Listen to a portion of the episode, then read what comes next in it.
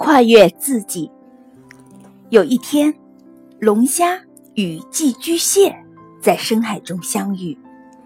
寄居蟹看见龙虾正把自己的硬壳脱掉，只露出娇嫩的身躯。寄居蟹非常紧张地说：“龙虾，你怎可以把唯一保护自己身躯的硬壳也放弃呢？难道你不怕有大鱼一口把你吃掉吗？以你现在的情况来看，连急流也会把你冲到岩石去，到时你不死才怪呢。”龙虾气定神闲地回答。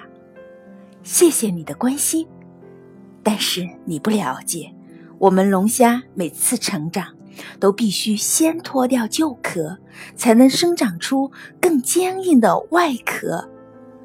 现在面对的危险，只是为了将来发展的更好而做出准备。寄居蟹细心的思量了一下，自己整天只找可以避居的地方。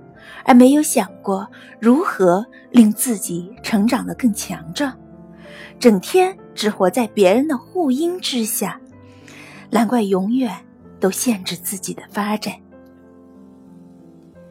对于那些害怕危险的人，危险无处不在。